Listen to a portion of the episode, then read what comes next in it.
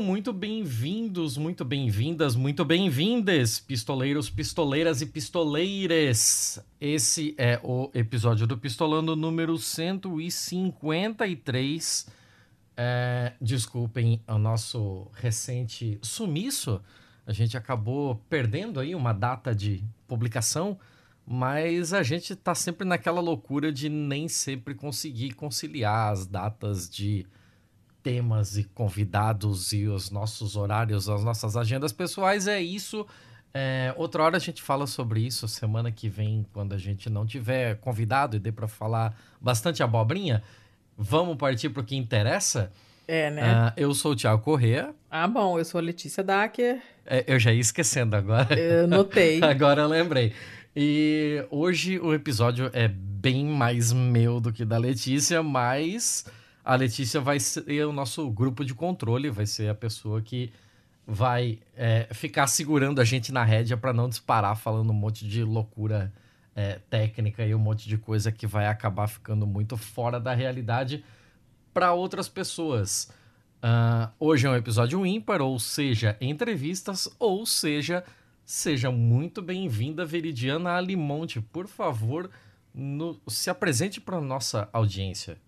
Olá, muito obrigada, um prazer estar aqui conversando com vocês. Eu sou Veridiana Limonte, como, como disse o Thiago.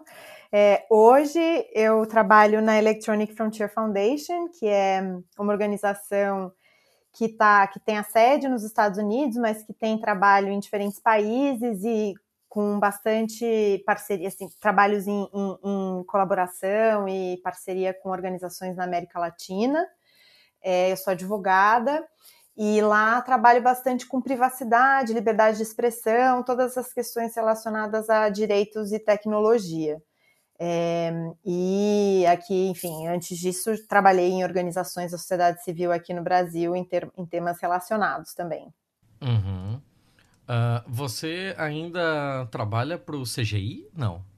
Não, eu fui conselheira do CGI pelo terceiro setor, há bastante, é, já faz um tempo. Entrei em 2011 e aí tive o, o tempo do, do mandato, né, lá do CGI.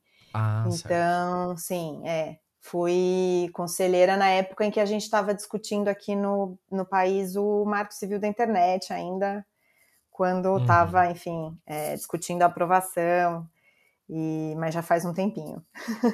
o Marco Civil da Internet que por si só já merece um episódio só dele, que ele é uma coisa. Assim, Pior que é, é né? É, merece nossa, mesmo. Nossa, ele. É assim, é um negócio que, pra época, era um absurdo, assim. Não, eu não lembro de não ter. Não tinha nenhum país que tinha algo em, em, desenvolvimento tão absurdo quanto a gente tinha na época, assim. É, foi um marco. Naquele nível de maturidade na época. É, é, é um marco que, de fato, foi um marco. Exa exato, um marco que de fato foi um marco. e, que, e que, bom, é os tempos em que o Brasil dava bons exemplos, né? Ai, pois é, né? Sim, né? Foi. Nossa. nossa. Ai, é, né, naqueles momentos, enfim, foi depois teve. Foi no contexto também das revelações do Snowden, na época a gente até cumpriu um papel importante é, na ONU, tendo uma resolução na, da, pela privacidade na era digital, etc. Enfim, outros momentos aí da, da atuação internacional brasileira. Ai, meu Deus, até bateu uma nostalgia agora. De 2011, a gente discutindo é, a, todo o funcionalismo público e toda a parte acadêmica do Brasil utilizando Unix. Ai, eu, é melhor assim, baixar, baixa um pouco a expectativa. Daqui a pouco porque... você tá com saudade do, da lista telefônica, do telefone de, de escala, se bem que nada disso é da sua época, mas enfim. Uh, daqui a pouco eu estou com saudade dessas coisas, porque essas coisas são da minha época. Não, mas era mais por uma questão de conceito do que de funcionalidade. É porque é. Era, era uma coisa realmente muito interessante enquanto é, ampliar a, a questão de liberdades e o quão, é, o quão versátil você poderia ser dentro daquele ecossistema, né? Mas, infelizmente, Hoje a gente vai ter que partir para um bagulho bem mais bad vibes, que é o tal do presente. ah, o presente é bem pior. Uh, Veridiana, a gente não se conhece, então eu vou te dar um pouquinho de do meu background. Eu sou analista de sistemas. É, eu tenho formação em análise de sistemas, né? E hoje eu trabalho com análise de banco de dados. E eu sempre fui o maluco da privacidade e o maluco da desses dessa dessa parte de surveillance assim de, de eu até já esqueci a palavra para isso em português. Vigilância. É, vigilância, isso. Meu Deus. É... Ai, Sácia. Foi, foi alfabetizado em inglês, Sácia. É, é, tá, tá. Eu, eu vou levar essa crítica. Ok. Mas. E aí eu conheço o trabalho da Electronic Frontier Foundation e recentemente eu vi um texto em que você coassina que era sobre o direito à remuneração e sobre como isso estava é, fortalecendo a, a, grande mídia e as big, as big techs, né? E como isso poderia ser uma. uma Ó, lá vem eu com mais um anglicismo idiota. Não, eu vou fugir disso. Eu vou, eu, isso poderia ser uma grande casca de banana colocada no meio da nossa PL das fake news ali e tal. Uh, você pode falar um pouquinho pra gente sobre isso? Sim, claro. É, a gente publicou né, esse post aí no final de março, estava é, no momento de ba bastante discussão do PL 2630, que ficou conhecido como PL das fake news, é, porque, bom, depois se votou a urgência dele na Câmara e acabou não sendo aprovada por poucos votos, né, mas tinha a perspectiva de eventualmente é, aprovar a urgência dele, e aí, enfim, isso faria com que também a tramitação provavelmente a aprovação dele acontecesse em plenário. E, e aí um dos temas, enfim, que é, que estava tornando a aprovação polêmica era esse tema da remuneração pelo uso de conteúdo jornalístico, né? Que é um artigo do PL é, do substitutivo que o, o uhum. relator do, do projeto de lei é o deputado Orlando Silva, é, do PCdoB, e, e ele incluiu em algumas últimas versões aí do substitutivo dele é, um artigo que trata dessa questão, mas que é uma questão que está sendo globalmente debatida, né? É, em outras e tem iniciativas nesse sentido em outros lugares. É, isso já veio com a reforma da Diretiva de Direitos Autorais na União Europeia, a França começou a implementar isso com questões, depois a Austrália aprovou um projeto de aprovou uma lei é, que também teve problemas na sua implementação e outras iniciativas é, acontecem e no Brasil a gente tem essa, é, essa movimentação também que segue aí um, pelo menos considerando o que aconteceu na Austrália também, né, um script de Ai, falei script também, roteiro. de... Não, não, não tá proibido, não tá é. proibido, não. Manda de um envolvimento de, de grandes empresas né, de, de mídia, claro que tem um interesse direto, é, nessa remuneração pelo uso de conteúdo jornalístico, seja de mídias aí que a gente chama de, de radiodifusão, né, rádio e televisão, principalmente as de televisão, é, como também a, os grandes grupos jornalísticos, né? E por outro lado, isso não quer dizer que Google e, e Facebook ou Meta agora, né, estejam ansiosos para ter que remunerar, enfim, empresas de mídia em relação a, ao uso de conteúdo é, dessas empresas por eles ou pelos seus serviços, pelo compartilhamento eh, desses conteúdos nas suas plataformas. Ou... Até porque remunerar não é muita praia deles, né? É, então. Mas as soluções que podem ser criadas a partir disso é, podem, no final, consolidar o papel que eles têm como intermediários é, na maneira como as pessoas acessam conteúdos e notícias online. De fato, a gente viu na, na França, o post comenta isso rapidamente, é que o Google estava, é, nos acordos que o Google estava fazendo com as empresas, é, e é, ele estava é, colocando-as dentro de um, de um produto, né?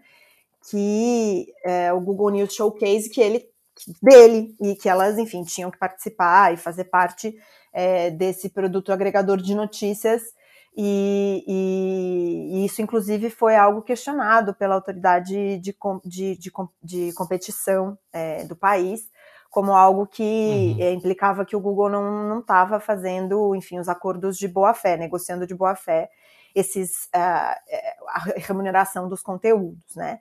E aí a gente coloca é, nesse post também o problema do ponto de vista é, de qual, assim, consequências potencialmente negativas de lidar com essa questão da remuneração do jornalismo pelas plataformas digitais, né?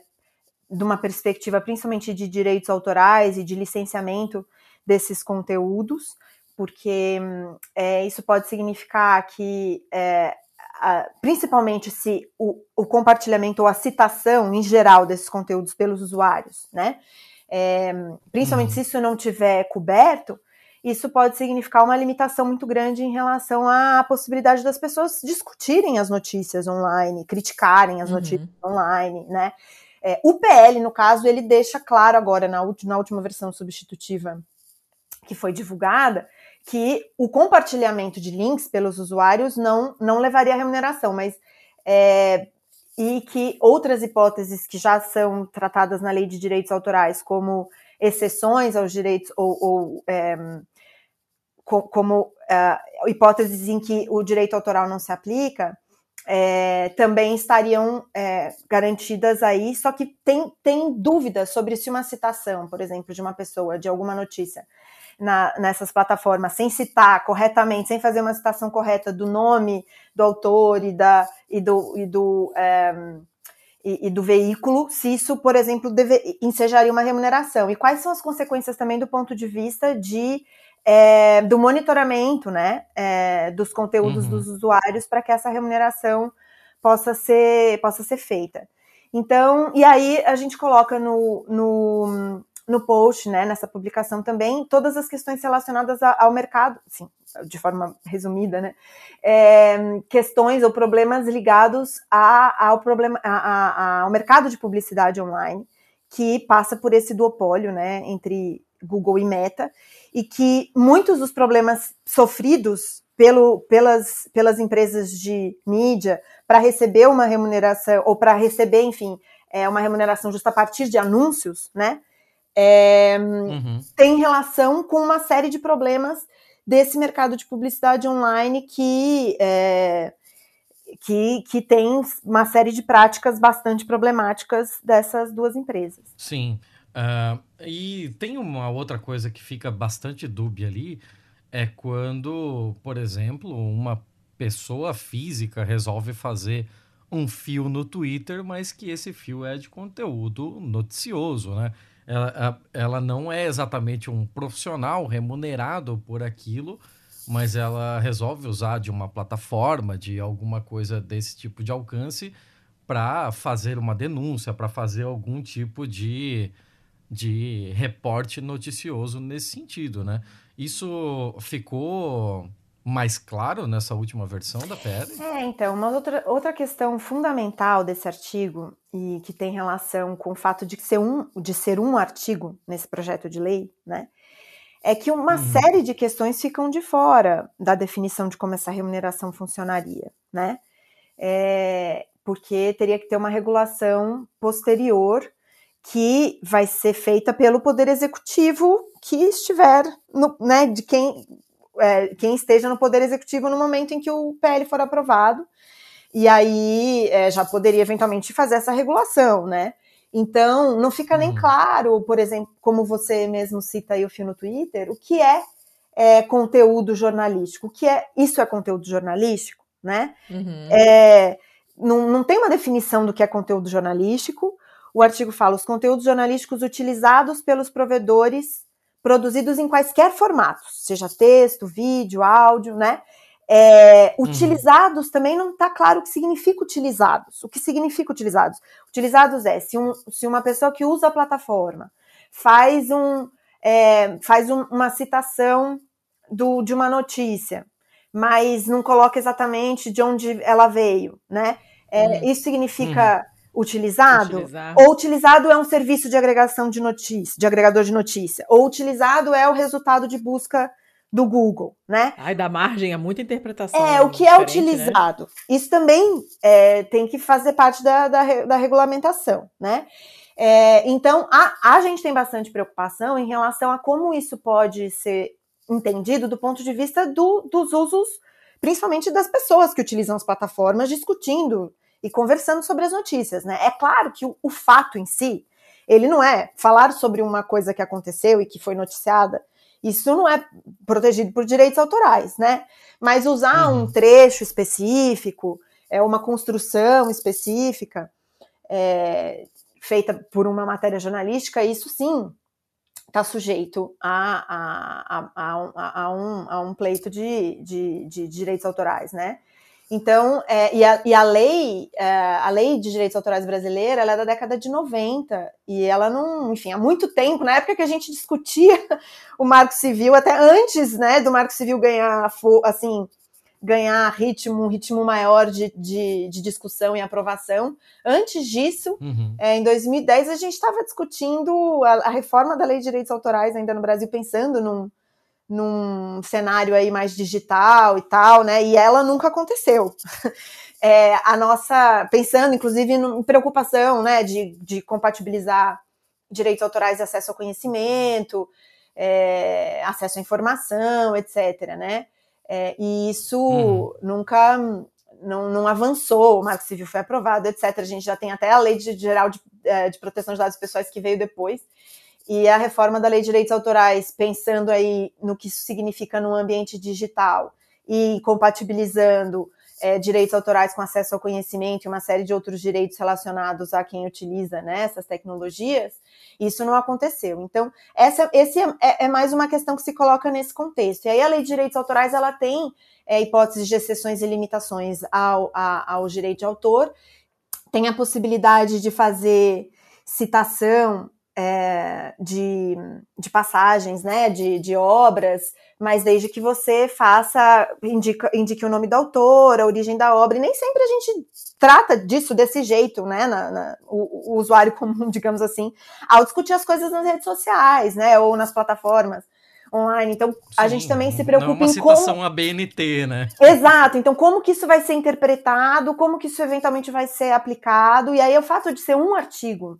no projeto de lei, em que tem questões de definição básicas, como o que é conteúdo jornalístico, o que é utilização, é, como que vai se dar a, a aferição dessa, da, dessa remuneração, como que vai, dar essa, vai se dar essa distribuição. O artigo fala da possibilidade de negociação coletiva, mas não fica claro como que vai se dar a aferição é, do que deve ser remunerado e como vai se dar essa distribuição, por exemplo, inclusive preocupação né, de é, jornalistas, quanto que isso, como que isso vai ser distribuído, inclusive entre os jornalistas, considerando a empresa e considerando os jornalistas, né? É, uhum. Então, é, que trabalham para ela. É, tem uma série de para a empresa, né, de mídia enfim, tem uma série de questões que deveriam ser discutidas no âmbito de uma, de uma regulamentação ou de uma regulação que fosse não um artigo num projeto de lei que trata de, enfim, de uma forma mais geral, né, de questões ligadas à regulação de plataformas e que se iniciou é, com esse foco de, de desinformação, fake news, etc., né, que trata dessa regulação no contexto dessa preocupação. Então, a, a uhum. coalizão Direitos na Rede, por exemplo, que é, é uma coalizão de várias organizações da sociedade civil aqui no Brasil, de direitos digitais, tem uma posição uhum. né, favorável no momento da aprovação do PL, mas esse é um ponto crítico, né, que inclusive coloca o problema de ser um artigo só nesse PL com uma série de, de questões que vão ficar para regulação, para regulamentação do Poder Executivo, que aí tem uma influência política ainda muito mais centrada na figura né, do presidente da República.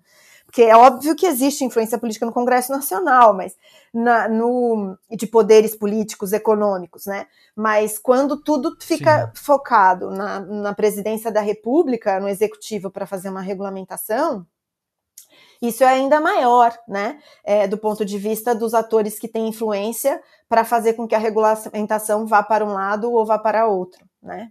e os interesses que saem vencedores. Então, nesse sentido também, para além da coalizão direitos na rede, é, várias associações de, de jornalismo independente, jornalismo alternativo, soltaram notas, né, preocupadas com esse artigo, é, porque por experiências, inclusive, de outros países, demonstrando que é, os, os atores menos menores, digamos assim, no ecossistema de mídia, eles saíram perdendo é, em outras legislações similares. Inclusive, assim, na Austrália, por exemplo, é, a, a, só o fato da lei existir, mas ela não estava ainda sendo é, aplicada, mas a lei existir levou, forçou, é, levou ao Google, por exemplo, a fazer acordos, né, e também ao Facebook, é, mas com os grandes agentes, né? É, então, na verdade, virou mais um uhum. instrumento de barganha das grandes empresas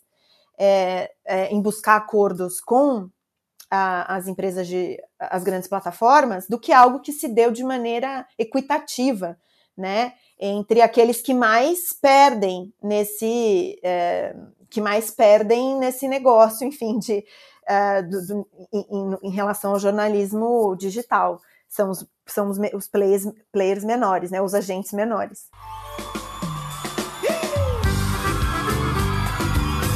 Facebook aí? Alguém tem mais Face ou Orkut?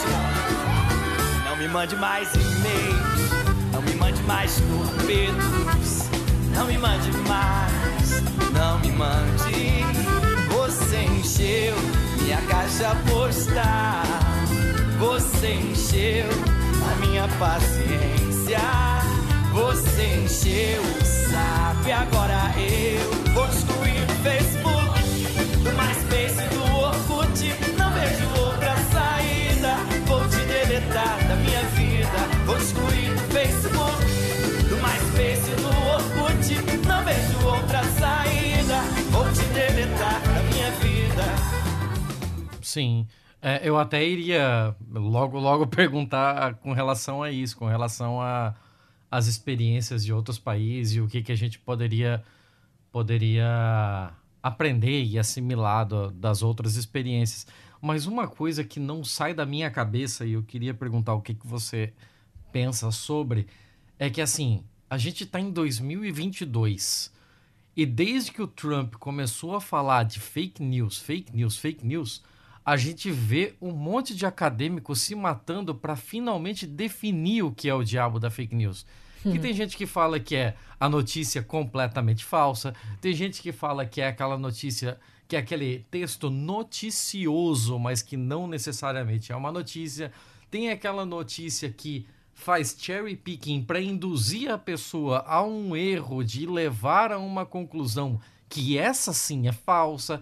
Então, se, sempre tem alguém tentando colocar alguma coisa nessa, nessa definição guarda-chuva que virou a, a fake news. E assim, o, o próprio título, então, do PL já é algo meio debatível. E a gente tem uma cacetada de coisas, não só nesse PL, mas em, em toda a nossa legislação e a nossa, a nossa cultura jurídica mesmo, que nos mostra o quanto estamos datados, né? o quanto a gente está atrasado com relação a trazer algumas coisas da realidade jurídica, penal, processual, etc., para o âmbito da própria internet mesmo, né? É, você não acha que não te passa a impressão de que essa lei já nasce datada? É, esse é sempre um desafio, né, relacionado à regulação de do digamos assim, das novas tecnologias, né, ou da, ou da tecnologia é, nos nossos tempos. É, uhum. Quando a gente discutiu o Marco Civil, por exemplo, a ideia de, de fazer uma lei principiológica nesse sentido, né, tinha relação com lidar com, com essa dificuldade. É, o PL das fake news, que, enfim, tem esse título, né, é, começa já com essa dificuldade de qual é o, o, o, como, assim, o que é a desinformação ou qual é a desinformação que a gente quer combater ou o que são fake news, né? Por isso também muito se discutiu no início se deveria se definir o que seria fake news ou não. E se chegou uhum. a uma compreensão de que não era, não, não era, né, como você mesmo disse, esse é um esforço acadêmico que, é, enfim, não é que não existam definições, mas existem discussões sobre qual seria a melhor forma de compreender é, essa definição, né?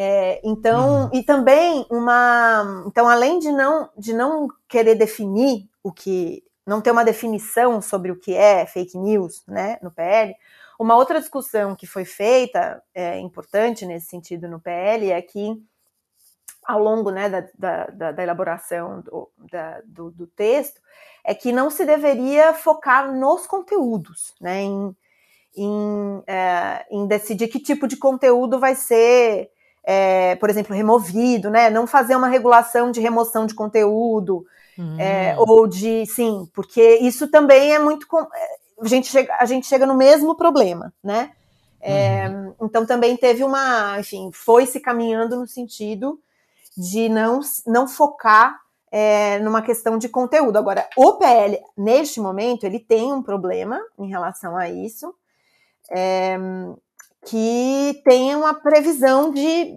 que, uma previsão de, de um tipo penal, né?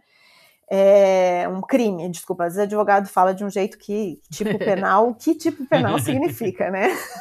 um crime, a definição de um a criação de um crime é, que é um, uma abordagem muito problemática quando a gente vê o jeito de lidar com coisas, né, em relação a discurso, expressão, a criminalização é sempre uma abordagem muito perigosa do ponto de vista de como isso pode ser utilizado de maneira arbitrária, né, por agentes poderosos, enfim, em relação a, uhum. é, a comunidades ou, ou, setores, enfim, seja minorizado, seja é, de oposição, enfim.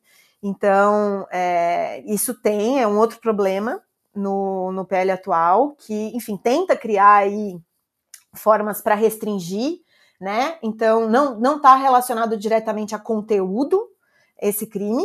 Ele fala de promover ou financiar é, mediante o uso de contas automatizadas disseminação em massa de mensagens que contenha fato. Então, nesse caso, vem a questão do conteúdo, porque que contenha fato que sabem verídico e que seja capaz de comprometer uhum. rigidez do processo eleitoral ou que possa causar dano à integridade física e seja passível de sanção criminal. Ou seja, tenta limitar bem, né, o que seria criminalizado.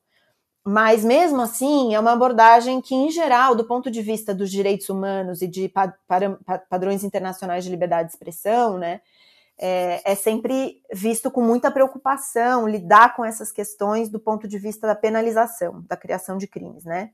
Então, esse é um ponto uhum. aqui do PL. É, então, assim, o PL ele busca é, tratar dessa questão de uma outra forma, né? Buscando trazer mais transparência para como as plataformas moderam conteúdo, criar mecanismos de devido processo, criar questões relacionadas a como o poder público usa suas contas de redes sociais, etc. É um PL bastante abrangente. Gente, do ponto de vista da Electronic Frontier, da FF, vou falar FF, tá? É mais fácil. Uhum. É, e é como a gente fala mesmo, a gente fala, né, o, o, o a abreviação mesmo. É, a gente não, não trabalhou, assim, o PL de forma abrangente, a gente acabou se focando mais em alguns pontos que a gente tinha maior preocupação. É, um ponto inicial lá que estava mais há algum tempo e que pode voltar, porque tem pressão no sentido de voltar, era a rastreabilidade de mensagens uhum. privadas, é, que era Nos a possibilidade... aplicativos de mensagem, né? Isso, e que é, um, é uma questão ter, assim, bem é problemática punk, né? do ponto é. de vista isso de aplicações de, com criptografia de ponta a ponta, como como o WhatsApp, né, o Signal, enfim é, o Signal, o, o, Signal não, não estaria. A lei agora, o PL tem um. Tem um tem, é, é, é, aplicado apenas às grandes plataformas. É, teria que ter 10 milhões de usuários registrados no Brasil, ah, então. É, mas, enfim, a gente gostaria que o Signal tivesse 10 milhões de usuários registrados no Brasil. Então, tá difícil, é, o pessoal já tem dificuldade de sair do Zap pro Telegram quando, quando o Zap é, buga, você imagina o, exato. o Signal. Mas, então, essa foi uma preocupação. Outra questão que a gente trabalhou no PL é, também foi também ligado à privacidade. E na época ainda tinha questão de, de entregar documentos de identidade para criar conta. Enfim, tinha uma série de questões de privacidade no início que a gente abordou mais. E agora, uma, uma outra preocupação que ainda existe em relação à privacidade nesse, nessa versão atual na última divulgada, é uma questão, uma discussão antiga que a gente tem aqui em relação a, a é, enfim, amplia a obrigação de retenção de dados que a gente já tem. Né? O Marco Civil foi aprovado com uma obrigação de guarda de dados é, por provedores de aplicação, que são as plataformas de internet, e provedores de conexão, que são as empresas de telecomunicações ou provedores de conexão que dão acesso à internet. E, hum. e uhum. aí isso significa o número IP, né, o endereço IP. É, e aí existe uma pressão para que essa obrigação de, de retenção se amplie para, como muitas vezes, considerando, aí o papo vai ficando mais técnico, mas como a gente tem hoje uma, uma limitação do número de IPs de uma versão que é o IPv4 limitada, é, enfim, então, é, considerando essa escassez de, de, é, de números de endereços IP nessa versão do IPv4, é, muitas, alguns dispositivos, existem, enfim, soluções para que diferentes dispositivos utilizem o mesmo endereço IP, né? Isso pode significar um, um, uma, até um número grande utilizando o mesmo endereço IP. E aí, é, o, o jeito que se faz para conseguir é, identificar especificamente um dispositivo seria uma outra, é, uma outra um, especificação, que é o que a gente chama de porta lógica, que, enfim, é um debate a questão da, de guardar ou não esse, esse outro dado, né, que amplia, enfim, a, a guarda de dados massiva de todos os usuários, independentemente de uma suspeita específica em relação a uma pessoa, né, e essa é uma uhum. discussão uhum. Que tem jurisprudência já, enfim, é, que, que vai além, jurisprudência que vai além do que está no Marco Civil da Internet, é, enfim, ampliando a, a, obrigação de retenção de dados, e a, e a redação que está no, no PL, atualmente poderia inclusive levar a uma, uma interpretação ainda mais expansiva. Então, essa também foi uma questão que a gente tratou aí em, uma, em um outro dos posts que a gente publicou sobre o PL. Mas, de forma geral, assim, é, respondendo a sua, ao seu comentário sobre é, a dificuldade né, de, de falar do que é fake news e de regular é, a tecnologia, digamos assim, né? do ponto de vista da fake news, buscou-se lidar com essa questão, não definindo e não focando no conteúdo propriamente dito, mas buscando trazer, enfim, mais transparência, né, mais uh, devido processo em relação a como as plataformas lidam com o conteúdo. Agora, do ponto de vista da velocidade da tecnologia, essa é, é uma dificuldade inerente, né? É, e que uhum. precisa, enfim, que a gente precisa lidar com ela, talvez buscando, né, sempre regulações que, enfim, não, não que também é, pensem em mecanismos de fazer com que a aplicação dessa regulação se mantenha atualizada, né? É, mas uh, nesse ponto especificamente aí da remuneração do jornalismo, para além é, ou do conteúdo jornalístico, para além dessas questões que a gente estava falando, em si mesmo é, é algo que é, a gente vê enquanto um problema e meio fora, assim, e também não, não faz sentido isso estar tá nesse PL num artigo de maneira genérica como como tá, né? Nesse, nesse post Sim. que a gente publica, a gente foca muito mais é, em medidas que poderiam ser, claro, levariam mais tempo, não é algo que vai se fazer assim rapidamente como a possibilidade de aprovar esse PL agora, mas que estão é, olhando com mais atenção para o problema do mercado de publicidade online, pensando em medidas que ampliem a competição nesse sentido, é, que, que criem ou que permitam que diferentes atores atuem nesse, nesse mercado de maneira aí mais equitativa também na forma como é, é, quem recebe anúncio receba de uma maneira mais justa, quem recebe recurso de anúncio receba de uma maneira mais justa do que acontece atualmente. Uma pergunta, assim, uhum. técnica, quer dizer, técnica, não é nada técnica, mas, ah, sei lá, interprete. É, eu, obviamente, não tenho nada a ver com essa área, eu sou de outro mundo, mas é, todo mundo abraçou o termo fake news e, e, e, pronto, né? Não é mais mentira, notícia falsa, notícia enganosa, é fake news e acabou. É o que todo mundo usa ou, ou tem alguma alguma definição, alguma terminologia mais específica, porque a gente sabe que é, é mentira, mas não, não é só, né? Tem um tem um grau de prisma na coisa, como diria aquele grandíssimo filho da puta do Pazuello. Uh, tem uma, uma, uma nuancezinha aí, não é só uma mentira, né? É um tipo de notícia falsa, plantada com um certo objetivo. Nanana. Se usa o termo fake news mesmo ou uh, encontrou-se alguma coisa em português para definir isso? É, desinformação em geral, né? A hum. gente fala, mas é como o Thiago ia é, comentando aí em relação às definições, né? Mesmo, hum. mesmo em inglês, é, tem, faz, fazem, fazem diferenciações em relação ao que seria misinformation uhum. ou, ou disinformation, que sim. seriam, quando a gente fala desinformação, a gente está falando de disinformation mais, né? É, uhum. Então, tem também essas, é, essas diferenciações, tendo em vista é, também o, a má fé na, na, a má fé na criação de uma notícia uhum. de, deliberadamente falsa, né, para enganar, para tentar enganar. E aí, muitas vezes também no debate vem uma questão associada à, à, à disseminação em massa é, dessa, dessa é, informação deliberadamente falsa. Por isso, por exemplo, que o, que o, o crime né, que está previsto no PL fala que sabe, que sabe ser falsa, enfim, uhum, né? Uhum. É, então tem essa, tem essa questão. Mas é, é, é, um debate, enfim, em relação a como também se pode se pode se pode é, se utilizar de maneira a, a má fé também pode se estabelecer de uma outra forma, né? Por exemplo, pegar uma notícia criar um movimento massivo eventualmente de uma notícia que já está desatualizada, que não necessariamente a pessoa está uhum. checando a data, uhum. e ela não, ela é uma notícia desatualizada. Uma notícia desatualizada não é uma notícia falsa, mas exato, dependendo do que se exato. faça, é, uhum. em termos de estratégia de disseminação, é, a partir de, de, uma notícia desatualizada, isso também pode ter um. E pode também ter um caráter aí de má fé numa Ou estratégia você tirar uma, tirar uma fala de contexto, né? E tirar uma fala de contexto. Um trecho de uma entrevista, de uma coisa assim. Exato. Então, é, essa, essa é a dificuldade do objeto, digamos assim, né? Inclusive, por exemplo, deixar muito claro, também na, na discussão do que é a definição de uma notícia falsa, não é uma.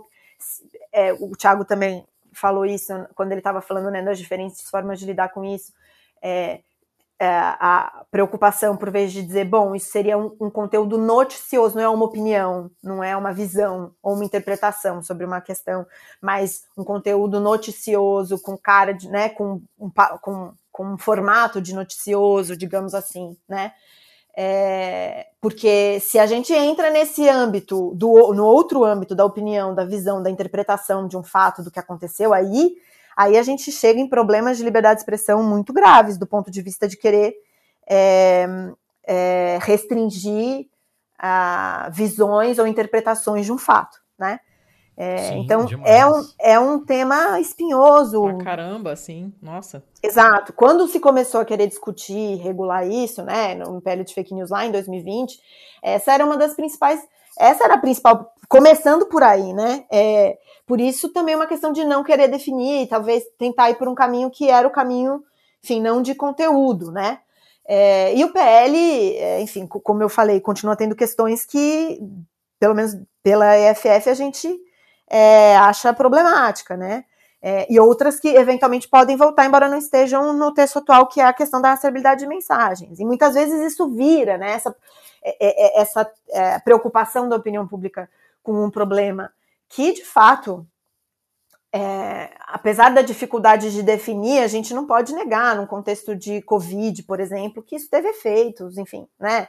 É, uhum. é, problemáticos. O fato de disseminar é, massivamente, enfim, é, informações que podem comprometer a saúde pública, enfim, é, assim, não é, não é uma coisa que não, não é uma questão que não se coloque do ponto de vista de levantar preocupações, mas é, não se trata disso. Mas muitas vezes, ao tentar resolver e criar soluções é, rápidas ou que não se discute de forma é, devida, né, em relação a, to a todas as suas possíveis uh, consequências, más consequências, como a rastreabilidade, é, viram, vem soluções vigilantistas, vem soluções bastante problemáticas de violação do ponto de vista de, de, garantia de direitos humanos, direitos fundamentais, enfim, como era o caso, era o caso da rastreabilidade das mensagens privadas, que, que podem inclusive comprometer, enfim, algo que é fundamental para as comunicações seguras, que, que é a criptografia de ponta a ponta nas aplicações, enfim, tem um debate se isso comprometeria diretamente é, as implementações de criptografia de ponta a ponta, mas sem dúvida isso compromete a compreensão, né, o princípio de que só quem está nas duas pontas da comunicação tem é, conhecimento do que pode ser esta comunicação. Né? Se você cria uma, uma árvore de, de, de, um, de encaminhamento de mensagens que são conhecidas, é, você passa a poder fazer suposições do que as pessoas estão comunicando. E a criptografia de ponta a ponta parte do princípio de que essas suposições não devem ser possíveis, né? Então, é, é, essa a questão. Isso não está no texto do PL atual, mas é, pode ser que no momento de votação apresentem emendas para que isso volte, ou que isso volte no Senado, porque o texto foi aprovado com isso no Senado, e aí pra, na Câmara, é, no substitutivo que foi divulgado né, é, na versão atual, não tem, mas aí se, ele, o PL vai ser aprovado com modificações em relação ao que foi aprovado no Senado, então ele vai voltar para o Senado, né? Pra, uhum. E aí o uhum. Senado ele pode não aceitar determinadas modificações. Então, isso pode voltar. É, e é sempre bom lembrar, por isso é sempre bom lembrar porque esse, porque essa regra também, é, a questão da rastreabilidade é problemática e deve continuar fora do texto. Você tem ideia do que, que do que, que provavelmente. É, do que, que, tem probabilidade de ser cortado ou ser alterado? Porque às vezes a gente tem uma ideia, né? Tipo, ah, hum, isso aí assim não vai passar. Vamos botar isso, isso aquilo. Vocês, vocês têm alguma ideia? Ah, essas questões elas sempre, bom, é, de fato, né, nas, nas, discussões legislativas e no acompanhamento dos projetos de lei, essas é, questões sempre se colocam, né? O, a, a, remuneração do jornalismo, por exemplo, é uma das questões que fica, né, no, no ar se, se continua no texto ou não considerando, enfim, é, as, as uh, os movimentos no sentido de mostrar os problemas desse artigo, né? É, mas outra questão que se discutiu bastante é, nessa última votação foi a aplicação é, da imunidade parlamentar também é, no contexto de, do, que, do que os é, políticos falam nas redes sociais, ou do, de que quem tem né, o mandato, os legisladores falam é, nas redes sociais, também é uma questão bastante polêmica. É, uhum. Mas eu não tô, é, é, eu não tô assim como outras organizações, né, da coalizão de direitos na rede, na, na linha de frente do dia a dia da tramitação do PL. Então, tenho menos essas informações totalmente de bastidor, assim. Mas esses são dois pontos problemáticos e, e também se sabe é, da possibilidade de se retornar à rastreabilidade de mensagens, que é algo é, bastante, que, que, enfim, que é algo muito preocupante. E é, vale dizer que também não está claro, né? É, não não está claro, porque esse artigo 38 ele está no PL e o PL hum. É, ele se aplica também às aplicações de mensageria privada, como o PL diz, né? É, então o que isso significa? O que significa obrigação de remunerar? Não, tá, não tem uma exceção às, às, às aplicações de mensageria privada nessa obrigação, entendeu? No artigo 38. Uhum embora sejam as com 10 milhões de usuários registrados no Brasil. Mas é, como que isso, se, se não está claro que todos os conteúdos de usuário estão fora, né? Como que isso também seria verificado em aplicações de mensageria privada? Né? É muito problemático também como isso pode ser aplicado, como vai ser entendido que essa obrigação de remuneração se aplica a, a, a plataformas de mensageria privada como WhatsApp, etc. Isso vai significar Exato. uma obrigação de monitoramento dessas uhum. mensagens, entende? Isso não. É, a gente fala isso no post, mas enfim, é muito, talvez mais ampassando que deveríamos ter falado, mas isso também é uma preocupação, né? Porque cria claro. uma obrigação de monitoramento aí muito problemática, é, seja das mensagens privadas em geral. É, e mais ainda. Sim, essa, essa é mais uma ainda das, em relação das minhas principais preocupações, Exato. inclusive, é porque eu tenho, eu tenho aquele negócio, assim, né? A gente tá o que há menos de oito meses aí de uma campanha eleitoral, menos de seis meses de uma campanha eleitoral. E a gente sabe que o principal cabo eleitoral desse ano vai ser o cabo de rede. Então, com o perdão do trocadilho, mas é exatamente isso. É uma eleição que vai ser definida nas redes. E a gente tá com essa legislação aí nesse chove não molha já há algum tempo e não me entendam mal, ainda bem que tá nesse Chove Não Molha, porque tinha muita coisa errada na, nas, nas primeiras versões do texto e, e agora está sendo melhorado e tal. Mas assim, você conversa com pessoas dos partidos políticos e tal. É, na semana passada mesmo, nós tivemos uma, uma ocasião de um evento em que o Lula teve com o pessoal de religião de, de matriz africanas. Acho que foi no Maranhão, não lembro. E, e ele falou durante o, o, o evento foi passado numa live no YouTube e tal. E durante o evento ele falou lá que ele foi recebido pela, pelo pessoal da, das religiões e recebeu de presente um Oxóssi, não sei o que e tal, e falou uma cacetada de coisa porque é o Lula. Ele sempre tá falando uma cacetada de coisa e nem sempre com o melhor dos filtros.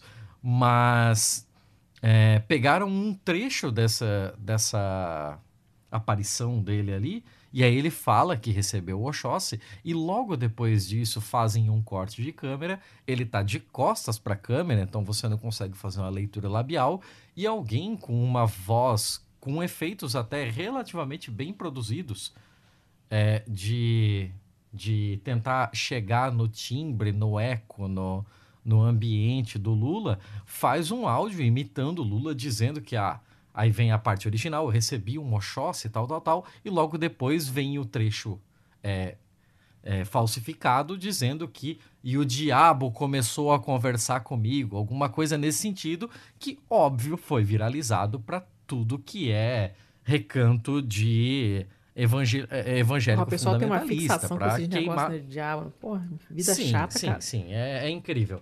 Mas assim, a gente sabe que esse tipo de coisa vai ocorrer, que sempre vai ter alguém para jogar sujo, e até o momento, quando se conversa com as pessoas dos partidos políticos, o que, que eles estão fazendo? Eles estão fazendo robôs de monitoramento, quase como um clipping mesmo, para ver o máximo possível de coisas que está saindo na, sobre o determinado candidato, ou sobre o partido, ou sobre vice, sei lá o que seja, é, falando sobre eles na internet esse robô tá rodando ali uma inteligência para poder é, remover coisas de reputação, para poder é, retirar algumas coisas que estão fora de contexto, etc e tal. E mesmo assim eles chegam a, sei lá, eu não quero nem imaginar o que é uma campanha de presidente, mas eu acho que assim, em campanha de governo, os caras já devem achar pelo menos umas 20 coisas por dia para para ter que caçar a autoria e ter que ficar removendo. Só que é um serviçaço de corno, né? É enxugar gelo total, porque você tem que ir ativamente procurando esse tipo de postagem e depois, para cada postagem daquela, fazer uma solicitação ao, ao TSE e a, aos, aos envolvidos para é, remover post do ar, descobrir a autoria, descobrir quem foi que postou, pede IP, pede isso, pede aquilo. E a, a, a gente tem essa, essa faca de dois gumes na mão agora, que é, de um lado, conseguir matar esse tipo de coisa pela descoberta da autoria, e de outro lado, a gente ter a questão da identidade dos dados dessas pessoas de uma forma de é, comunicação que teoricamente deveria ser encriptação de ponta a ponta. Então, como é que a gente consegue conciliar essas duas coisas? Será que a gente está indo pelo melhor dos caminhos? E a, a, a, adicionando ainda mais a essa pergunta, nesse tipo de caso do pessoal que está tendo que fazer o tipo de trabalho braçal de remover alguma é, as coisas por, por à medida que vão encontrando, né? É, existe alguma algum tipo de previsão para esse tipo de coisa? Imagino que não, por conta justamente da encriptação do conteúdo, né?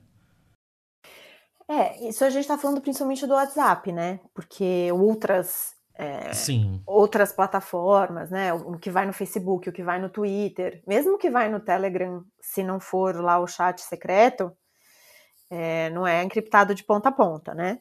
É, então a, a, plataforma ela consegue enxergar, bom, no caso do Facebook e do Twitter, as pessoas em geral conseguem enxergar o que os outros estão postando, uhum. é, a não ser nas mensagens, né, nas mensagens diretas, enfim, que essas, que essas plataformas também oferecem.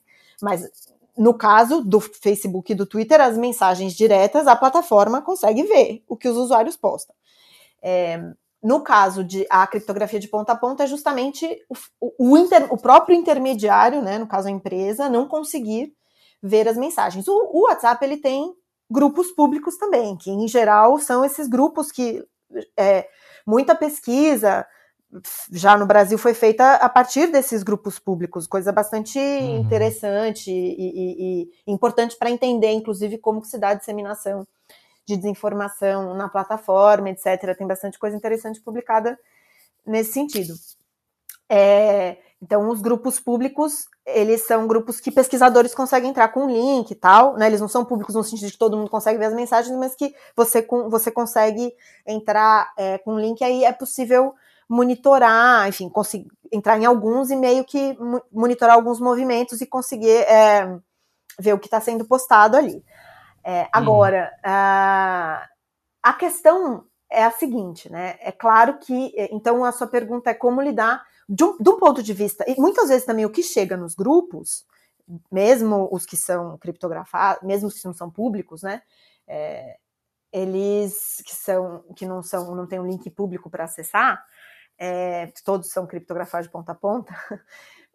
É, muitas vezes, com, com uma grande. Com, é, muitas vezes, o que, se, o que se dissemina ali também já veio ou irá, ou veio ou irá para alguma plataforma é, que é que, que, se vê publicamente, né? Como Facebook, ou é um vídeo do YouTube, né? Muito, muito do conteúdo que circula também são, são é, vídeos que estão que no YouTube. Então, é, muitos dos conteúdos que circulam no WhatsApp podem ser conhecidos é, a fora dele, em outras plataformas. É, uhum. Esse é um ponto. Aí, é, uma outra questão são duas questões, né? Uma diz respeito à identificação de quem faz isso, seja é, no WhatsApp, seja fora do WhatsApp. No Twitter, por exemplo, tem a utilização de pseudônimos, etc. O Twitter, em geral, pode ter acesso a informações da conta, vai ter acesso a informações para a criação da conta, que eventualmente, como ordem judicial, é, ele pode entregar. Enfim, existe no Brasil uma discussão é, em relação a quando deveria ter uma ordem judicial ou não para acessar esse tipo de dado que identifica as pessoas. Né? O Marco Civil, em relação a isso, que, a, que ele chama de dados cadastrais, diz que é, só não. Uh, só não deve ter uma ordem judicial para acessar esse tipo de dado quando tem uma autorização legal específica para para a polícia ou para o Ministério Público acessar esses dados. E aí tem uma interpretação do que seria essa autorização legal específica.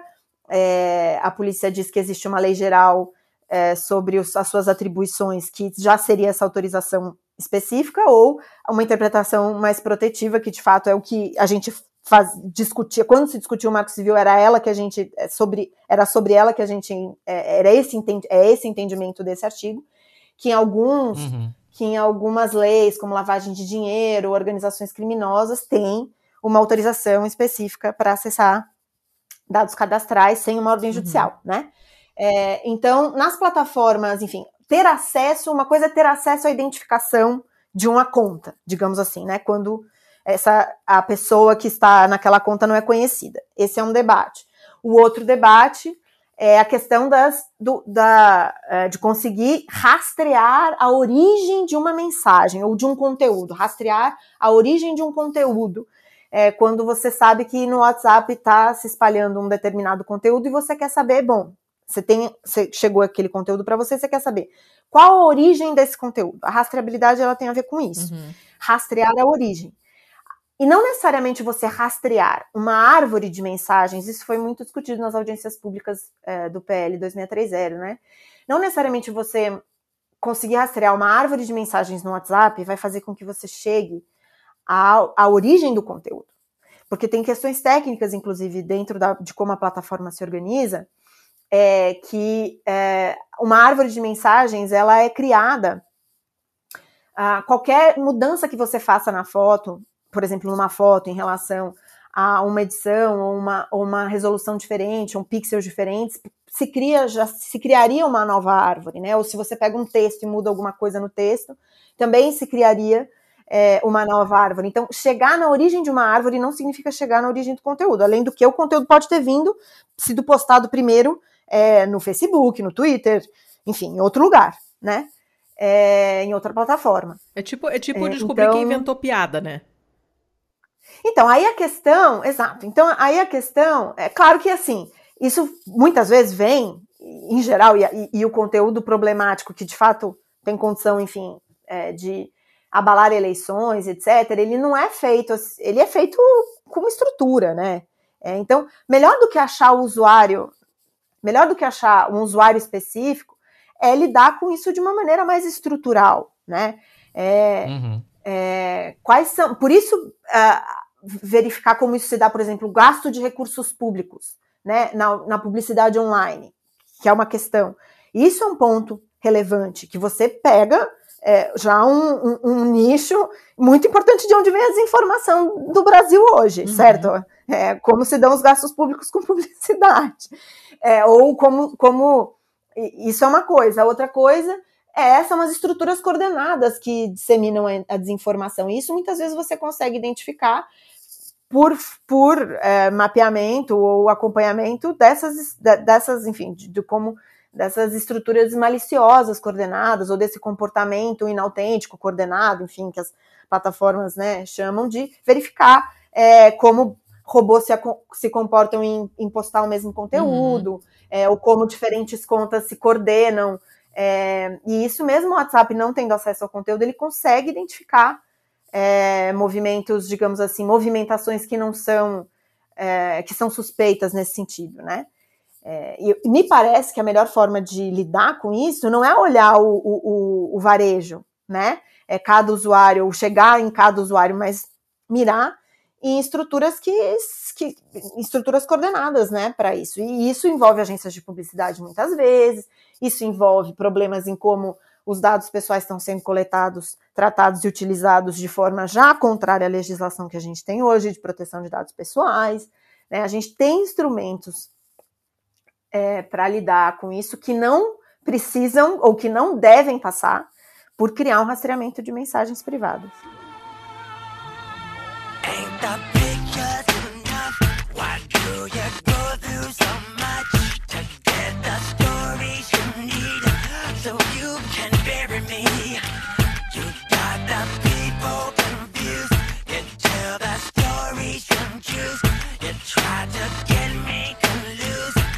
I'm mad.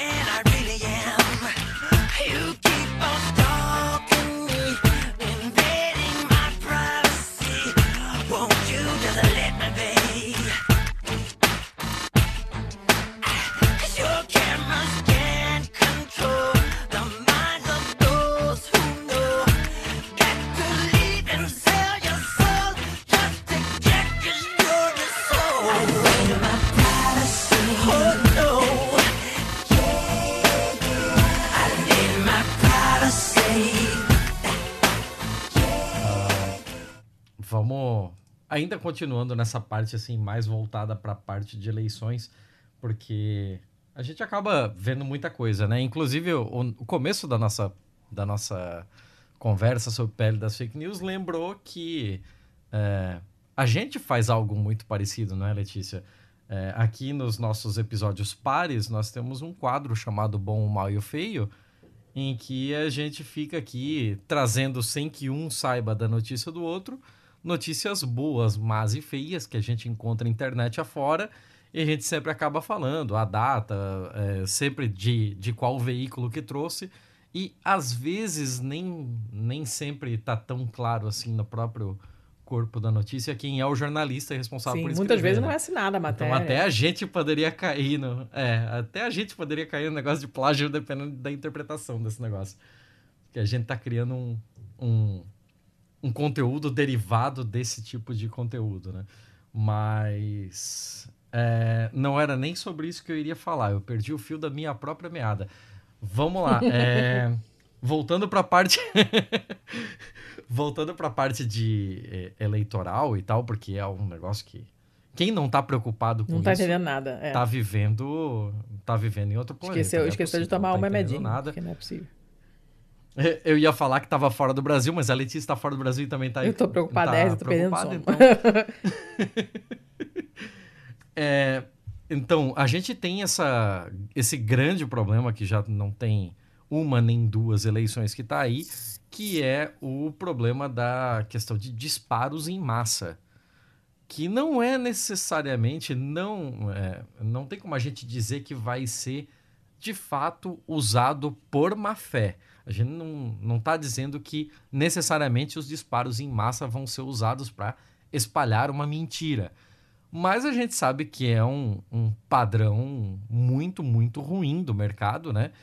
Que é esse tipo de compra de, de dados em um mercado muito cinza aí, que é pouquíssimo ou às vezes até nada regulado e que vira uma terra de ninguém em que qualquer um pode fazer uma, uma compra de um pacotão de milhares de contatos aí e o seu tá ali no meio e de repente você tá virando é, quase que um receptor de mala direta, né? Uh, o pé das fake news ou, ou, a gente tem alguma outra previsão de, de legislação que trate desse tipo de coisa? Ou seria na própria LGPD, talvez, só?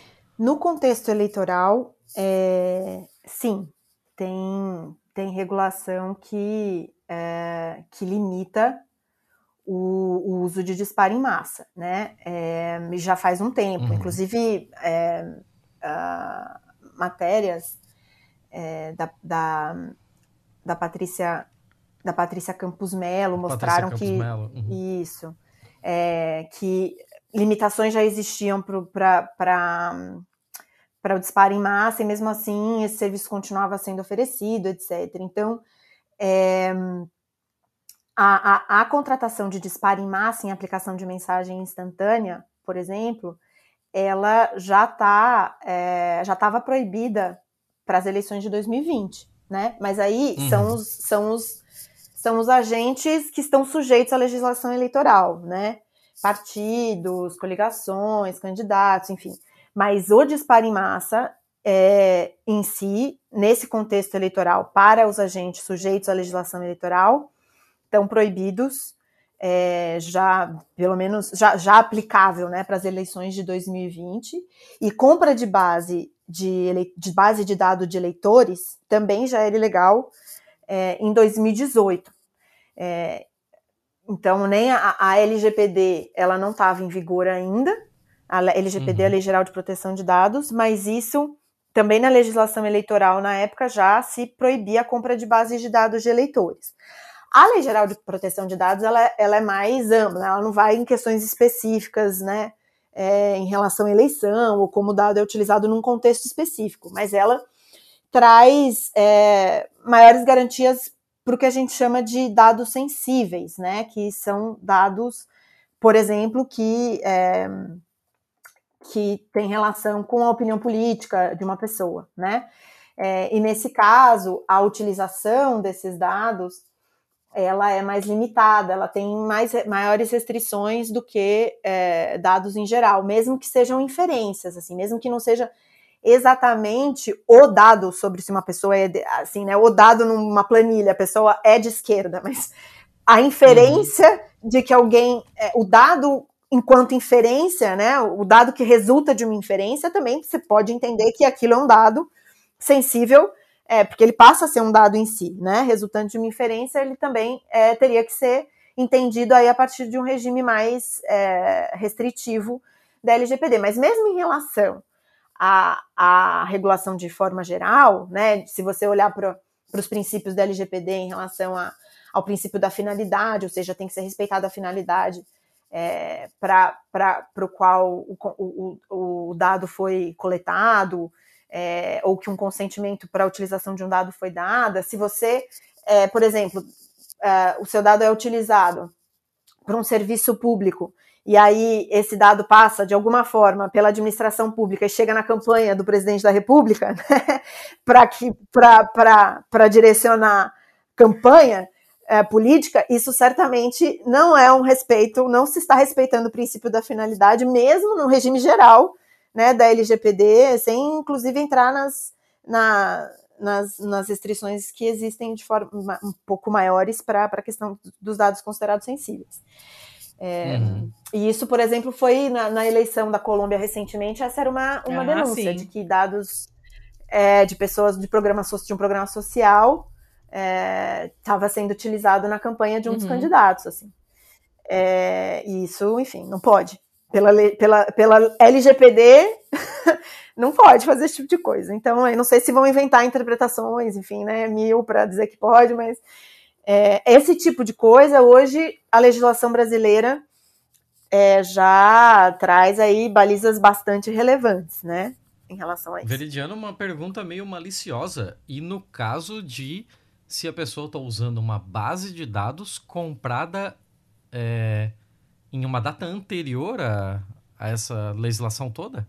Então, se a, se a base de dados foi comprada antes de a compra de base de dados ser proibida, o fato de ela existir lá como comprada não tem problema, o fato dela ser comprada. Agora, o que você vai fazer com esses dados, aí você tem que. O tratamento de dados, em geral, é, tratamento de dados na, na, LGPD envolve praticamente tudo que você faz com um dado, né? Uma, é uma definição uhum. ampla de tratamento de dados. É, é, ele tem que observar a LGPD. Então, assim, não interessa que você comprou antes, o que você vai fazer com ele agora é, tem que respeitar a legislação. E aí, assim, que tipo de punição é previsto para quem não seguir as coisas? Porque a gente sabe que esse governo ele tem uma tendência a falar não vou e acabou. E até agora tem meio que ficado tudo por isso mesmo. E depois que o estrago tá feito, você não resolve, né? Não é tipo assim, ah, você não quer devolver agora, mas você devolve depois. Tipo, não, não, não tem. É o tipo de coisa que você não conserta. Uhum. Não tem na volta a gente compra, né? Não, não rola, não existe. é, é, na legislação eleitoral são as punições da, da legislação eleitoral, né? É, que, enfim, podem chegar, inclusive, se chegou inclusive a discutir, né, nas, é, pode, pode chegar, enfim, inclusive a discutir a própria legitimidade da eleição, enfim, né? É, mas são as sanções da legislação eleitoral. Agora, e, na LGPD, aí são sanções administrativas. Na Lei Geral de Proteção de Dados, são sanções administrativas, é, é multa, a, o bloqueio, a impossibilidade de continuar utilizando esses dados. Aí não é uma questão que vai, enfim, é, é muito mais financeira ou da possibilidade de uhum. utilizar os dados, né? Em termos de sanção. Mas na legislação eleitoral, as sanções podem ser duras do ponto de vista de, do mandato ou é, outras consequências, enfim, para a campanha. Mas é, não é, não é, não, não tá, tá na, na seara eleitoral e, e, e administrativa e responsabilização, enfim, é, civil também em relação a, ao que, a, a, ao descumprimento é, de direitos garantidos na legislação em relação aos dados. Uhum. Tem também, assim, né, é, é a multa e, e, vai, a LGPD tem a suspensão parcial do funcionamento do banco de dados, suspensão do exercício da atividade, proibição do exercício da atividade, uma agência de publicidade, por exemplo, poderia não conseguir mais é, fazer esse tipo de uso dos dados, etc., mas do ponto de vista de uma eleição é, de um resultado eleitoral, é muito mais aí em relação à, à legislação eleitoral mesmo, do ponto de vista da sanção, né, do que poderia... Uhum é, implicar ou, ou, do que é, afetar é, uma eleição. E aí também é, é, é uma discussão é, que vai se dar aí no âmbito dos tribunais eleitorais, com base na, nas resoluções e na legislação que se aplica uhum, às eleições. Perfeito. Gente, eu olhei pro horário agora e tomei um susto e tinha tanto mais coisa para falar sobre, mas a gente não vai conseguir cobrir isso. Mas de jeito nem maneira. Meu Deus do céu. Eu ainda queria falar do fundo de universalização da, da telecomunicação, né? Do FUST. Isso, do FUST. ah, meu Deus do céu. Ah, mas aí, aí, olha, acho que atualmente tem pessoas convidadas que eu posso te dizer que são até mais interessantes do que eu, acompanhando isso bem ah, de perto. Maravilha, aceitamos recomendações. Inclusive, você é a segunda pessoa que passa por aqui já que nos fala sobre a coalizão Direitos na Rede. Sim. E eu acompanho muito de perto assim o trabalho deles e gosto muito deles. Fica aqui já a recomendação para quem não os conhece, procure lá no Twitter, é o CDR_BR. Uh, eu acho que no Instagram é Direitos na Rede mesmo, não tenho certeza. E eu sei que eles têm um canal no Telegram, que eu já vou pegar aqui. É o arroba Direitos na Rede, tudo junto. Então fica aí a fica a dica já antecipada. Eu sei que a dona Letícia já vai puxar as dicas culturais, mas eu já deixo essa dica antecipada. Ainda bem que tem essa gente porque eu não consigo confiar em para fazer legislação de tecnologia num governo que o presidente ainda usa o WhatsApp. Não dá. Não dá. Sinceramente, cara. Meu Deus do céu. Ô, GSI, por favor, né? Uh, Letícia, vou Oi. deixar com você a chamada da, das coisas tudo do final aí. Das coisas tudo? Tá, então é, nós vamos agora um para hoje. a balada do pistoleiro, que é a nossa sessão de dicas culturais, que podem ser quaisquer e em qualquer quantidade. A gente de vez em quando tem um pessoal aqui que alopra e, e vem com 18 dicas, assim, pode ser o que o convidado quiser. Eu já dei dica de, sei lá, de lavar a mão de rua quando chega em casa, inhame no forno e sei lá, de tudo. Mas pode ser qualquer coisa. E não precisa necessariamente ter a ver com o episódio. Seu Tiago, começa o ah, senhor. Começa você que eu tô procurando o nome do filme. tá. Uh, eu vou sugerir. Então, deixa eu pensar qual, vai, qual que eu vou botar primeiro. Uh, eu acho que vai ser o perfil do Instagram, que foi a Grécia, beijo Grecinha, Grécia que me indicou. Caceta, eu esqueci o nome do cara agora. Eu vou ter que achar aqui depois. Se eu, tá, eu, então eu que busca. Então eu, eu aceito Não, começar, calma. agora que eu já achei. Não, o senhor fica quieto aí. Agora já comecei, eu vou falar. Depois eu boto, eu boto na pauta, vocês procurem. Mas é um cara, eu esqueci o nome dele, que é um nome meio diferente, assim, tem underscore, underline no, no nome, eu não, não decoro. E uh, a Grécia tinha postado nos stories dela do Instagram, com o perfil que ela segue, é basicamente um cara uh, todo bonitão, elegantíssimo, ele é modelo, não me lembro mais de onde, acho que em inglês. E ele dá umas dicas, assim, para você tirar foto. Para você não tirar hum. foto feia, pra você tirar fotos bonitas. E eu tô cagando, não gosto de foto. Mas as fotos dele, né, as fotos que ele, que ele posta dele mesmo, são tão bonitas. Eu nunca vou usar nenhuma daquelas dicas porque eu odeio tirar foto, mas são lindas. As roupas dele são sempre lindas. Ele é elegantésimo, chiquérrimo. As fotos são sempre num, num lugar interessante, são bonitas de ver. Então eu acho que vale, vale a pena seguir, mesmo que ah, você não tenha interesse é em tirar roubar. fotografia. E essa é a primeira. Roubar. Que? O cara é bonito, o cara bota foto num lugar interessante. Aí é fácil. É, é, é ruim, hein? Do que eu conheço gente bonita que não é fotogênica, não tá no gibi. É, uma foto minha no meu quarto aqui, eu quero ver melhorar. Sim, ah. tá, tá, tá, certo, né? De um certo ponto de vista tem razão. Mas também é possível fazer fotos feias em lugares bonitos, que eu, eu posso atestar, porque as minhas fotos são sempre horríveis. E é por isso que eu compro cartão postal de todos os lugares onde eu vou, porque são sempre muito melhores que as minhas fotos. Mas, essa é a número um. A dica hum. número dois é um livro que eu não me lembro mais por que, que foi parar, por que, que eu comprei esse livro. Eu costumo anotar onde eu compro e quando é um presente, se alguém me indicou, sei lá. Eu, eu costumo anotar. Esse eu não anotei, então eu não tenho ideia se foi a Amazon que me sugeriu, se foi alguém que mencionou, se eu vi algum site, alguma rede social de outra. Não sei dizer.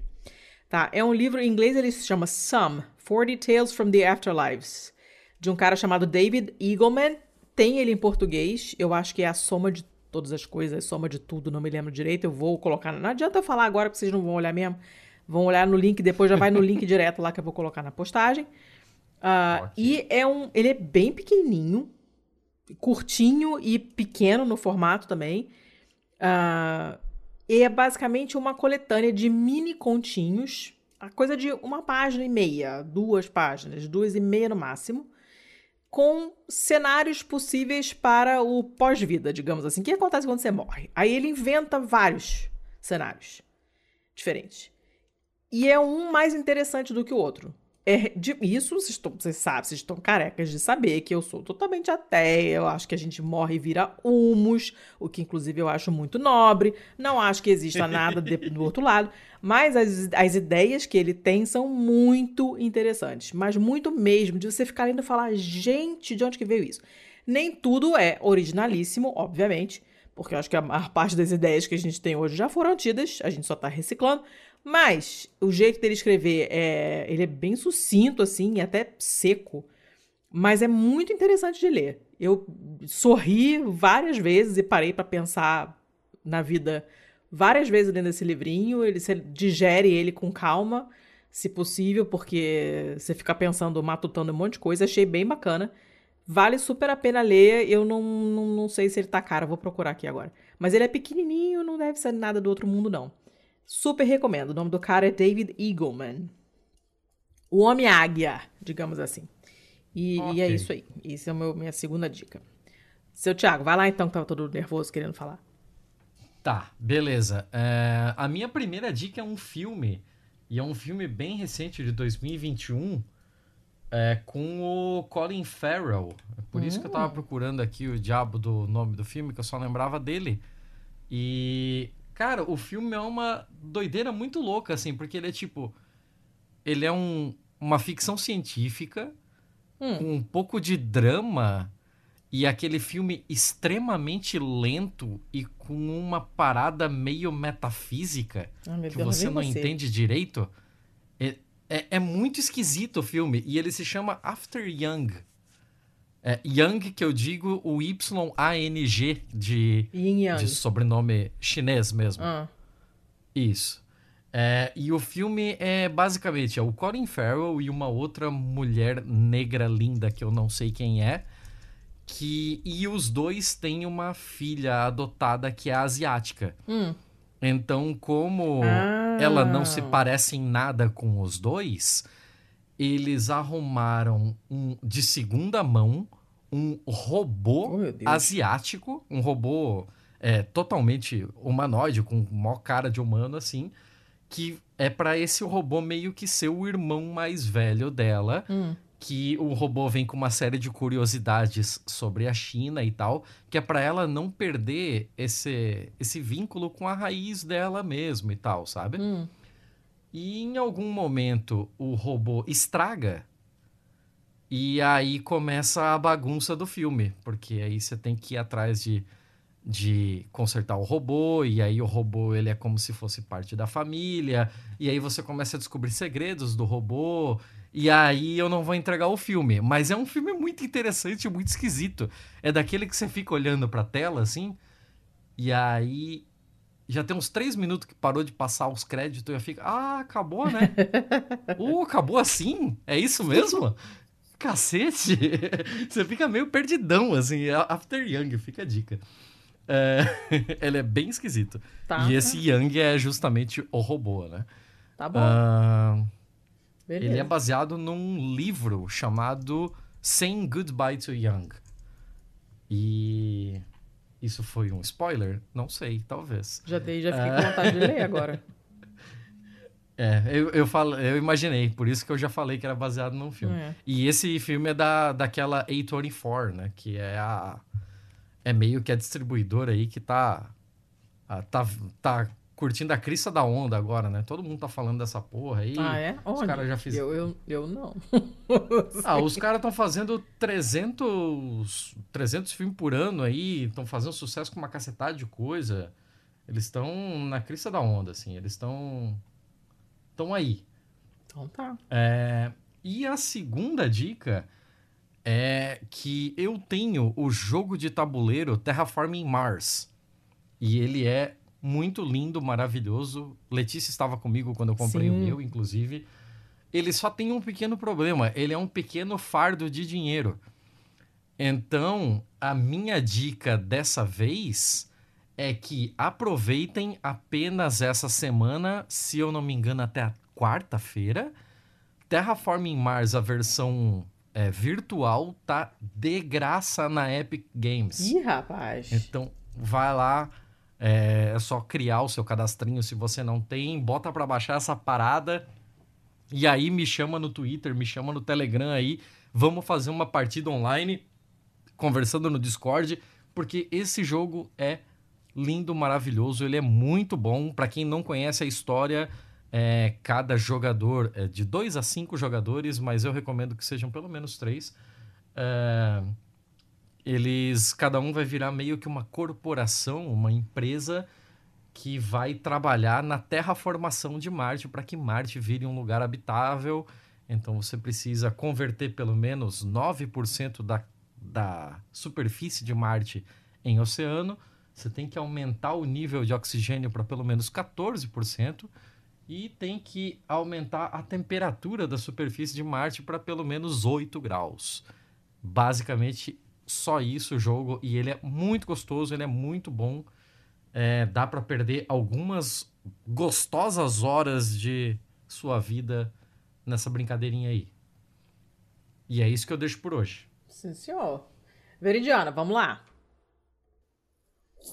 Vamos lá, gente. Eu vou começar com uma coisa aí mais relacionada é, à nossa conversa, mas que trata de uma questão que é relativa ao que a gente tratou aqui, não especificamente de desinformação, né? Que é a moderação de conteúdos, que é, são essas políticas das plataformas é, para, enfim, como que elas lidam com os conteúdos em seus ambientes, seja para baixar, seja para é, diminuir no ranking, seja, enfim, com as diferentes formas que elas têm de interagir sobre os conteúdos. E tem duas coisas dois documentos interessantes que acho que podem ser referências aí para esse debate. Um deles foi lançado no final do ano passado, feito por uma por diferentes organizações, entre elas a EFF, uma coalizão aí de, de, de, de organizações de diferentes partes é, do mundo, que são os princípios de Santa Clara, é, para transparência e accountability, né? uhum. né? Prestação de contas na moderação de conteúdos e que trata, enfim, é, de princípios que são fundacionais é, e outros princípios que são mais práticos, operacionais, em relação a como lidar com isso, que parte tem questões relacionadas a devido processo de direitos humanos, é, a competência cultural dessas plataformas ao fazer isso, porque muitas vezes querem moderar conteúdo é, em países da América Latina a partir de é, regras e visões que fazem sentido nos Estados Unidos, né? Enfim,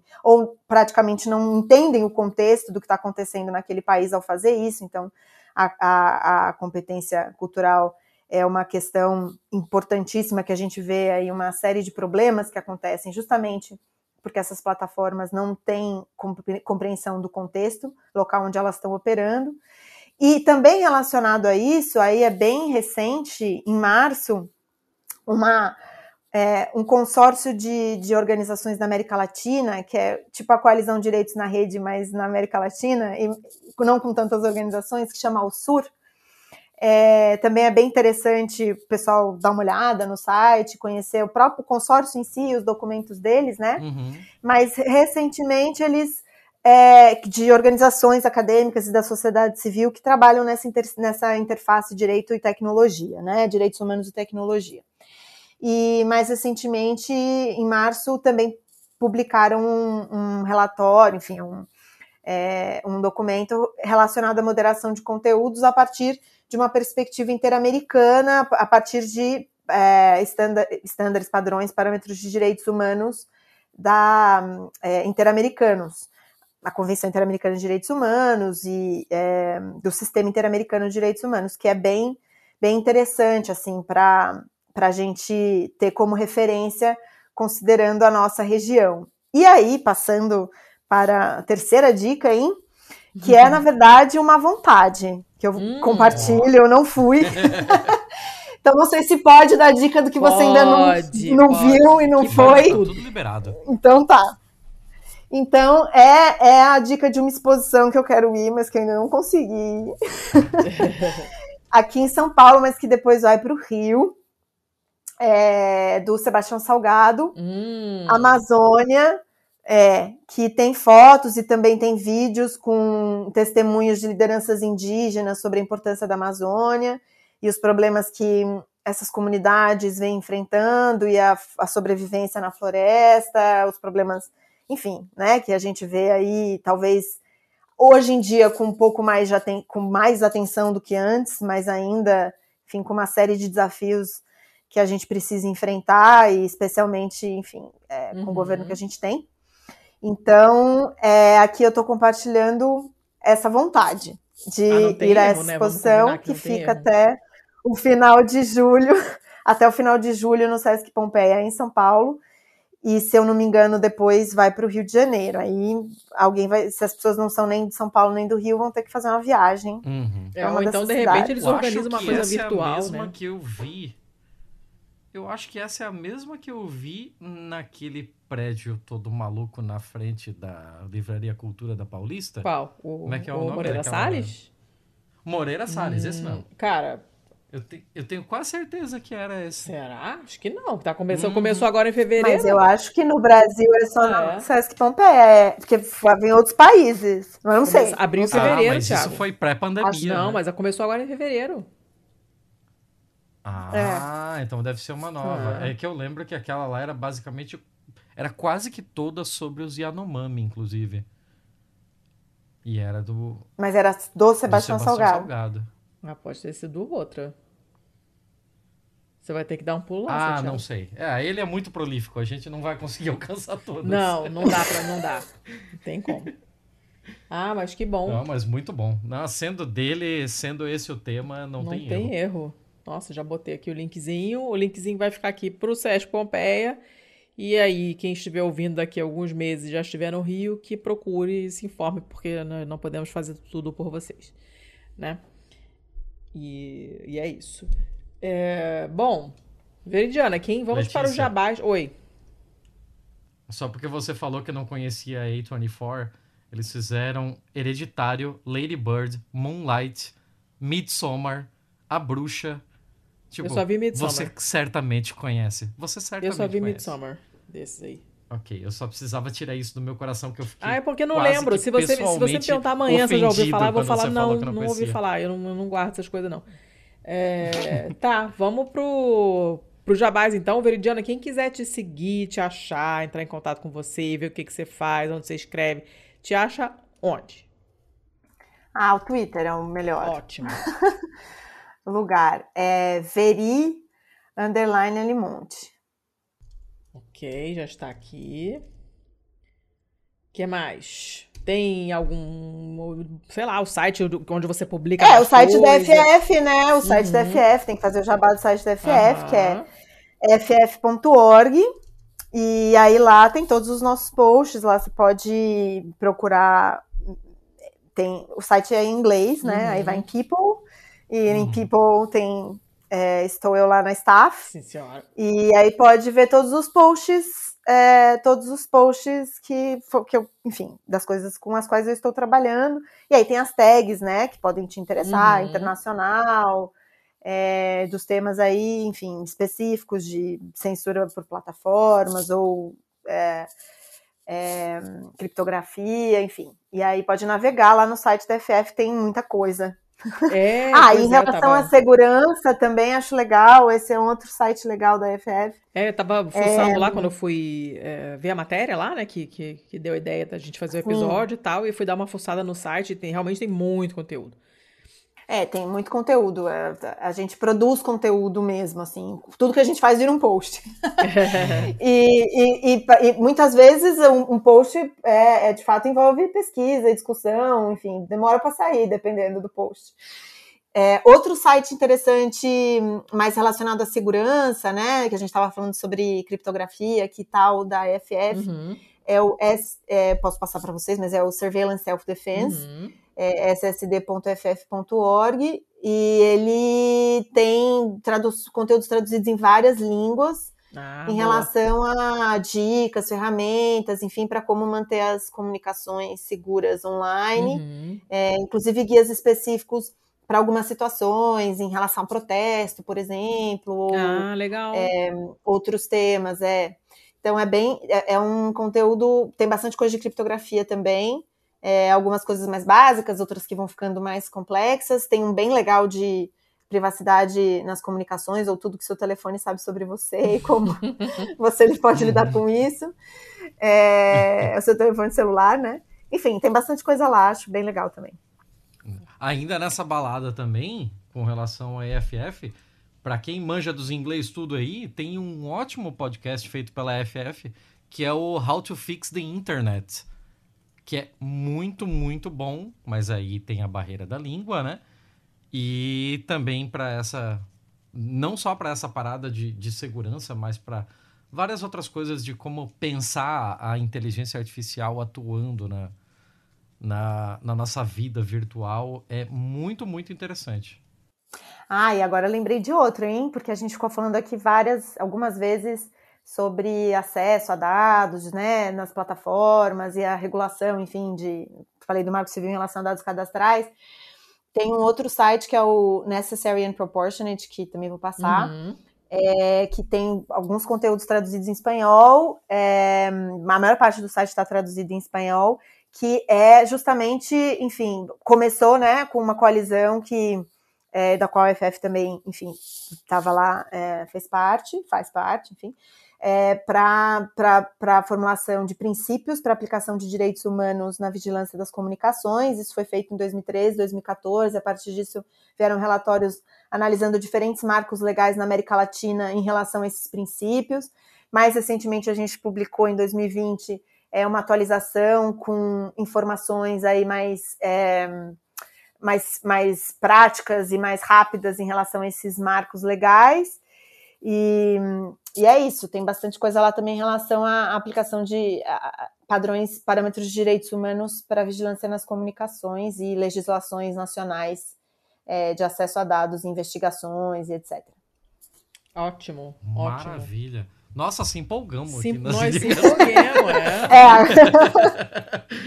é. acontece, acontece. Tá? Pô, tô feliz, ona, assim. Eu gosto quando a gente se empolga, assim, é um bom sinal. Que as pessoas se sentem à vontade para ficar falando toda a vida, mas adoro. É uma boa coisa. Uh, Foi uma boa é, conversa. É, seu Thiago, rapidissimamente os recadinhos, a jato? Ah, meu Deus, recadinho. Se você quer falar conosco nas redes de arroba, nós somos o arroba pistolandopod.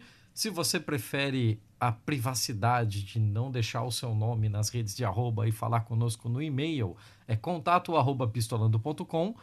Se você não tem problemas com esse negócio de colocar o seu nome, pode entrar em contato pelos comentários do post lá em pistolando.com, onde também você vai encontrar os links para esse monte de recomendação e esse monte de coisa que a gente falou aqui hoje, não só desse, mas de todos os outros episódios.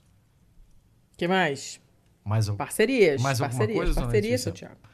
Ah, meu Deus, eu não tenho as parcerias abertas. Vai... Até hoje tu não decorou as parcerias, não é possível. Vesteesquerda.com.br. Use o código de desconto pistola 10 quando forem comprar a sua camiseta, aquela que você vai é, ficar desfilando na reunião de condomínio para deixar todo mundo irritado. Né? Aquela camiseta do Lula, aquela da Marielle, aquelas coisas assim. Pode comprar lá. E com o Pistola 10 você ganha 10% de desconto. Temos também boitempoeditorial.com.br barra pistolando para vocês comprarem os seus livrinhos do acervo deles lá, que é muito bom.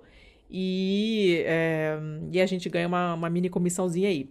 E Dia das Mães está chegando. Quem, porventura, for dar presente para mames, na minha família isso já foi abolido há muitos e muitos anos, ninguém mais troca presente. Mas se vocês forem tipo de gente que presenteia, e não puderem comprar nada numa loja local, de um produtor pequeno, de alguém que faz um artesanato maneiro, tá? Garrafa PET não, não, não conta. É, precisarem urgentemente, estou sem tempo, estou fora do Brasil, não consigo, preciso mandar um negócio minha mãe, né, comprar na Amazon. A gente não recomenda que vocês comprem na Amazon, que a Amazon é o demônio, vocês sabem, mas se não tiver outro jeito, vocês podem usar o nosso link de associados, que é o bit.ly barra pistolando, esse com esse P maiúsculo, e a gente ganha uns trocalex de comissão aí com o que vocês comprarem nessa empresa do demônio. E fora isso, mais nada. Quem produziu este episódio e todos os outros é a Estopim Podcasts, que somos eu, Thiago, Thiago e eu. Estopim Podcasts, plural.com.br. Se você quiser produzir fazer, editar, publicar o seu, está perdido, está confuso, não sabe onde começar, já é, começou, está com preguiça, quer fazer vinheta, site, tudo, quer fazer a tudo. logo. A gente faz tudo.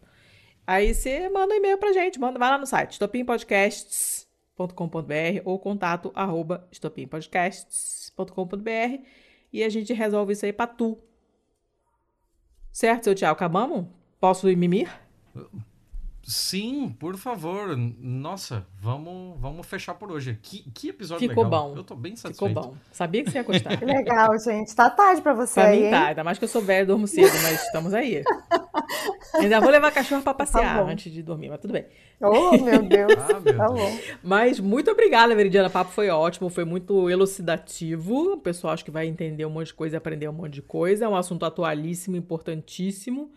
Ainda mais pra gente que mora na internet, como é a maioria dos nossos ouvintes. Então, é ótimo, gostamos. Estamos felizes, suaves e contentes e pimpães. Muito que bem. Que ótimo. Tá bom. Obrigadíssima. Eu mando pra você por e-mail os links Sim, do que eu te ótimo, falei. que aí eu já jogo na pauta. Tá, bom? ótimo. Então tá bom, gente. Boa, Boa, noite. pra Não, não desliga não que eu tenho que eu preciso que você fique aí pra eu desligar Ah, aqui, tá senão a bom. gente perde. Vou ficar. Isso, tá bom. Não Aí, aí, aí é então. foda. Mas, gente, agora, agora é garantido que semana que vem tem episódio. Então, até o próximo episódio, até semana que vem. Beijo. Nossa, Veridiana, obrigado demais. E muito obrigado a todo mundo que chegou até aqui o final. Até semana que vem, onde a gente vem com as nossas notícias, enquanto não for quebra de patente e quebra de direito autoral de ninguém. Até. Este podcast foi editado por estopimpodcasts.com.br.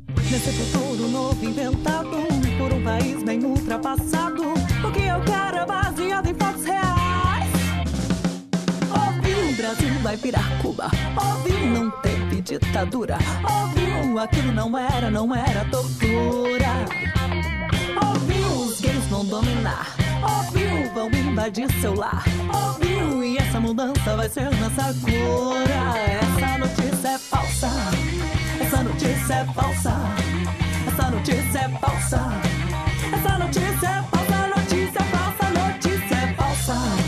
Essa notícia é falsa.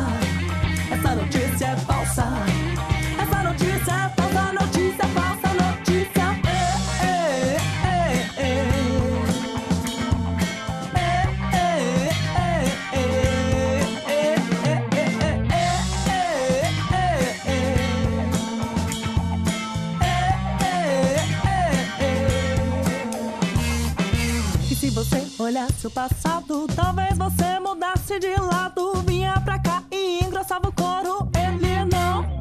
Ha! Pra fora toda essa laia. Grita bem alto com tambor e vaia. Que isso aqui não é representação. Ouviu, o Brasil vai virar Cuba. Ouviu, não teve ditadura. Ouviu, aquilo não era, não era tortura. Os gays vão dominar. Vão invadir seu lar. Ouviu, e essa mudança vai ser nossa cura. Essa notícia é falsa. Essa notícia é falsa. Essa notícia é falsa. Essa notícia é falsa. Notícia é falsa. Notícia é falsa. Essa notícia é falsa. Essa notícia é falsa.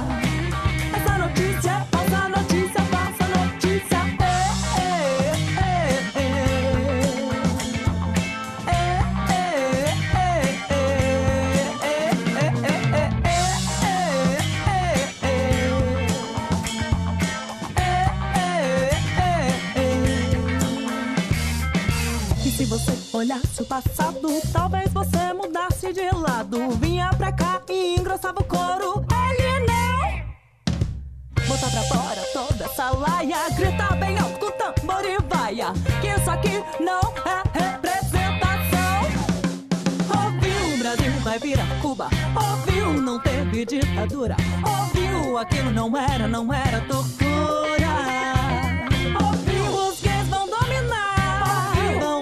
Vão invadir seu lar. E essa mudança vai ser nossa cura. Essa notícia é falsa. Essa notícia é falsa. Essa notícia